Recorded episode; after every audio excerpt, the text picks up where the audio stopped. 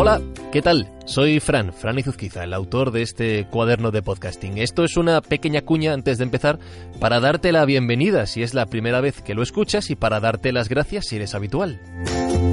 Y precisamente si eres habitual y te gusta este cuaderno de podcasting, permíteme que te recuerde que está disponible en formato libro, tanto en papel como libro electrónico. El título es El gran cuaderno de podcasting, así bien pretencioso, y está editado por Kailas.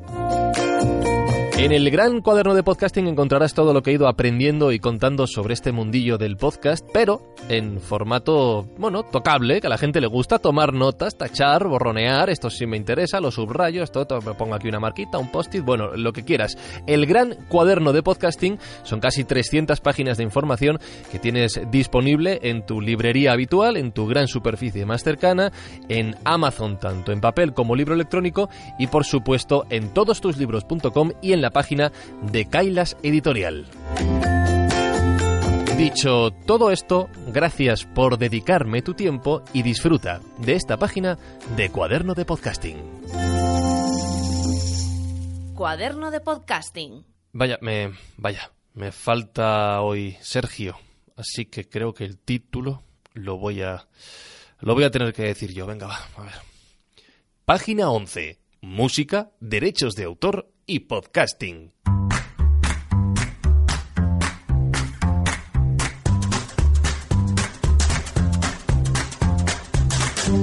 A todos los podcasters nos asalta esta duda en algún momento, bien sea antes de comenzar nuestro nuevo programa o bien una vez hemos arrancado nuestra actividad. ¿Qué ocurre con las músicas que utilizamos en nuestro podcast? ¿Podemos poner cualquier canción que nos apetezca? ¿Tenemos que pagar por ello? ¿Hay alternativas gratuitas y legales? Estas preguntas, entre otros amigos, me las han hecho llegar Jorge Flores de México a través del correo hola arroba franciscoizuzquiza.com y también los compañeros de Conciencia Virtual desde Venezuela a través de los comentarios de iVox. Vamos a intentar darles respuesta. En primer lugar, tengo que especificar una cosa. Hay tantas respuestas concretas como países tenemos en el mundo, porque parte de la solución a estas preguntas dependen de las leyes de cada estado, aunque el principio común viene a ser más o menos parecido. Así que yo voy a desarrollar principalmente el caso español y os animo a cada uno a que consultéis las diferencias con la legislación de vuestro país de origen o de actividad, y por supuesto a que me lo contéis posteriormente.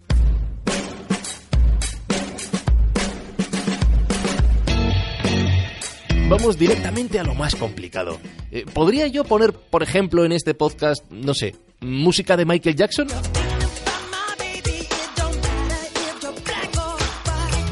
Voy a, voy a, voy a cortarla, que tampoco es plan de, de, meter la pata, aunque tengo entendido que Spain Media Radio paga sus derechos. Bueno, ¿puedo poner la canción que me apetezca sin mayor problema? Responde Antonio Guisasola, presidente de Agedi. Eh, bueno, se puede utilizar cualquier canción, pero pidiendo permiso al titular de la canción. Eh, hay que entender que esto es un, eh, jurídicamente es un acto de puesta a disposición, de que la canción, digamos, se ofrece para, para su descarga o para su acceso de forma interactiva y en ese caso pues hay un derecho exclusivo de los productores y un derecho también para los artistas y para los autores que, hay que respetar. Entonces habría que pedir permiso a, tanto al autor como al artista como, al productor. La gestión de estos permisos está delegada en muchas ocasiones en las sociedades de gestión. En España tenemos tres entidades principales. La SGAI, que gestiona los derechos de autor, la AIE para los derechos de los artistas o intérpretes y AGEDI para los derechos de los productores. Si bien las dos últimas actúan conjuntamente a la hora de recaudar el dinero correspondiente. Así que, como escucháis, me he dirigido a ellas para realizar las preguntas que todos siempre tenemos en la cabeza.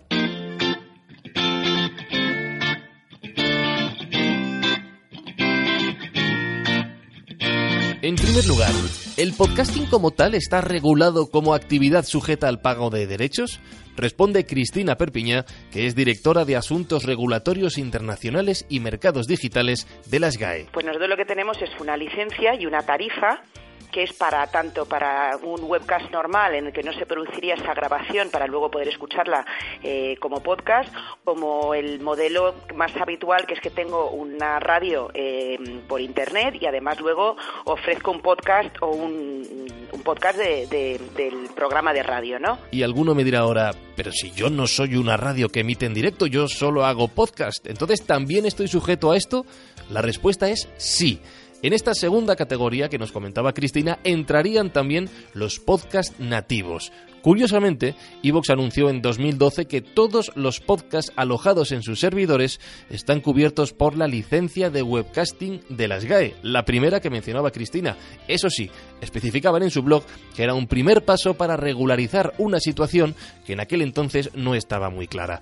Así que en teoría, mientras nada cambie, si subes tu podcast a iVoox vas a tener cubierta la parte de los derechos de autor.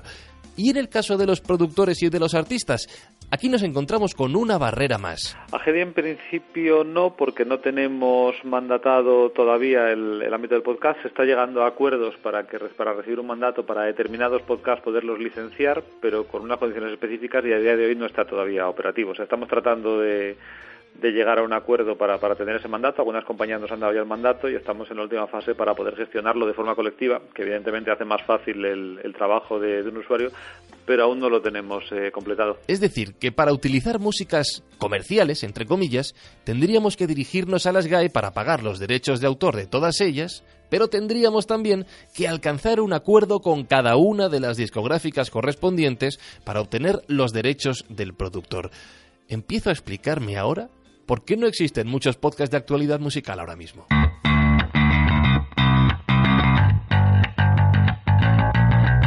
Hablemos de cantidades concretas. Evidentemente este segundo caso dependerá del acuerdo al que cada podcaster consiga llegar con las compañías discográficas, así que no tenemos referencias por esta parte. Pero la SGAE sí fija unas tarifas generales que están disponibles en su web y que voy a resumir lo más rápidamente posible. Ellos fijan un canon del 7% de los ingresos generados, en este caso, por el podcast en cuestión, pero no es un porcentaje fijo. Aplican diferentes correcciones en función de la cantidad de música que se utilice en la emisión y del protagonismo que tengan esas canciones. Es decir, un podcast que hable de música y ponga una canción tras otra va a pagar más que otro programa que utilice canciones simplemente para ambientar el contenido. Y a su vez, ambos pagarán más dinero que un podcast que utilice la música de forma anecdótica, por ejemplo, para ilustrar algo. Las tarifas, como digo, están publicadas en la página web de las GAE, así que lo mejor es echarles un vistazo.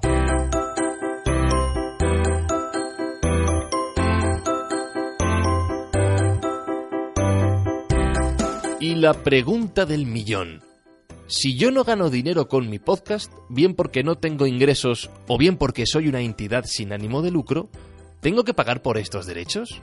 En el caso de Agedi, de nuevo, remiten a las propias discográficas. Bueno, o sea, la licencia hay que pedirla en todo caso por, por el tipo de utilización que es y luego entiendo que las condiciones económicas, o sea, que esa licencia se pague o no se pague o que esa música se autorice para utilizar o no, pues eh, también depende de cada compañía en cada caso y de las condiciones que se planteen, ¿no?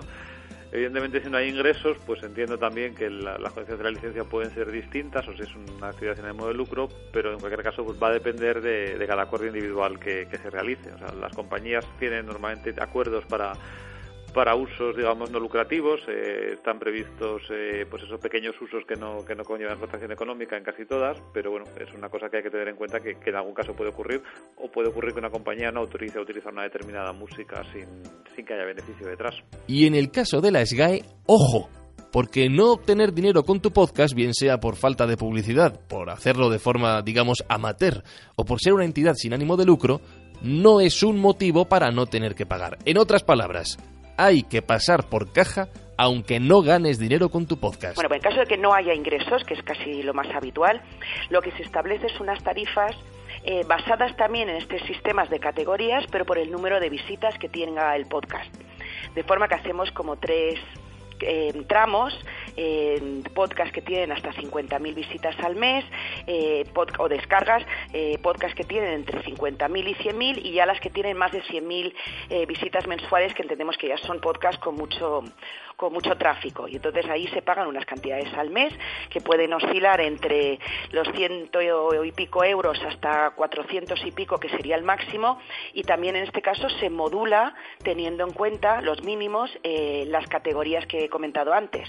Lo de uso intensivo o uso normal o uso accesorio. De forma que por poner un ejemplo un podcast mm, eh, normal, de que tenga hasta 50.000 visitas, que ya digamos que ya tiene bastante tráfico, pero que está en el tramo bajo, que mm, utiliza música de forma incidental, ¿eh? que no es el objetivo y que está por debajo de este 10-15%, pues paga alrededor de unos 38 euros al mes. En cambio, pues una, em, eh, un podcast de uso muy intensivo de música o uso medio y que tenga más de 100.000 visitas, que son muy pocos, yo prácticamente no conozco ninguna que tenga tanta visita, pues puede llegar a a los 600 euros al mes, que sería ya como una radio fórmula completamente musical, con intensidad máxima y con más de 100.000 visitas al mes. Bueno, Cristina dice que no conoce ningún podcast con más de 100.000 descargas por episodio. A mí me viene uno a la cabeza, uno que me suena mucho, que se llama la, la escóbula de la brújula, el que hacemos en Podium Podcast.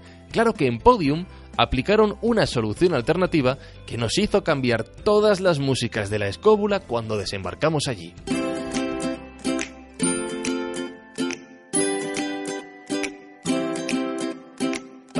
Porque si no quieres pagar estos derechos de autor, si no quieres tener que ir negociando con las discográficas una por una, o si directamente buscas una solución más sencilla, tienes la opción de contratar directamente una librería musical.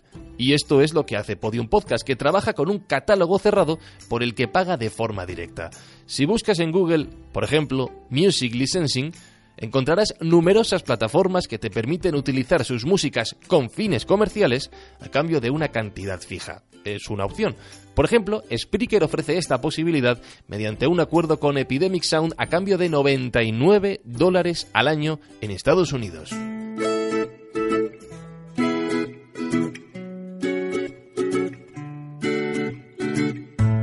Y si lo que buscas es no pagar, encontrar música gratis, aquí también tienes varias opciones. En primer lugar, el uso de músicas con licencia Creative Commons, bajo la cual el autor licencia su obra con determinadas condiciones, como puede ser no ser usada con fines comerciales o recibir créditos en la descripción del podcast citando al autor y a su página web, por ejemplo. En el caso del podcasting se acuñó un término llamado PodSafe Music, música segura para podcasters, que te puede ayudar a encontrar resultados en los buscadores.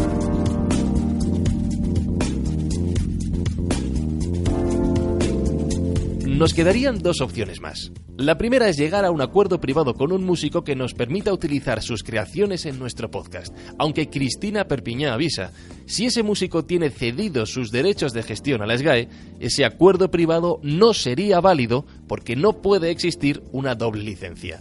Y la segunda sería hacer nuestra propia música desde cero.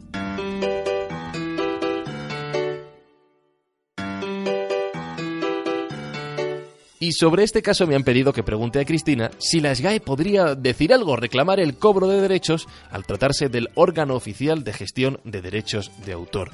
Y su respuesta ha sido esta. En eh, explotaciones digitales, que son probablemente las que, las que están preguntando, el sistema de funcionamiento de la entidad de gestión es distinto al de, al de otras modalidades de explotación, de forma que gestionamos las obras prácticamente obra a obra.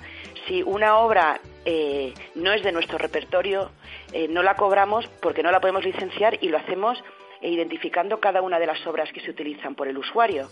De forma que, evidentemente, si esa obra no está dentro de nuestro catálogo, el, el sistema no la identifica y no se cobra la tarifa por esa obra. Es decir, la SGAE afirma que este caso podría ocurrir en medios analógicos, en la radio, en la televisión, porque allí toda la música se gestiona conjuntamente, sea suya o no pero que en los medios digitales, como es el podcasting, esto no ocurre. Si a alguien le pasa lo contrario, por favor, que avise.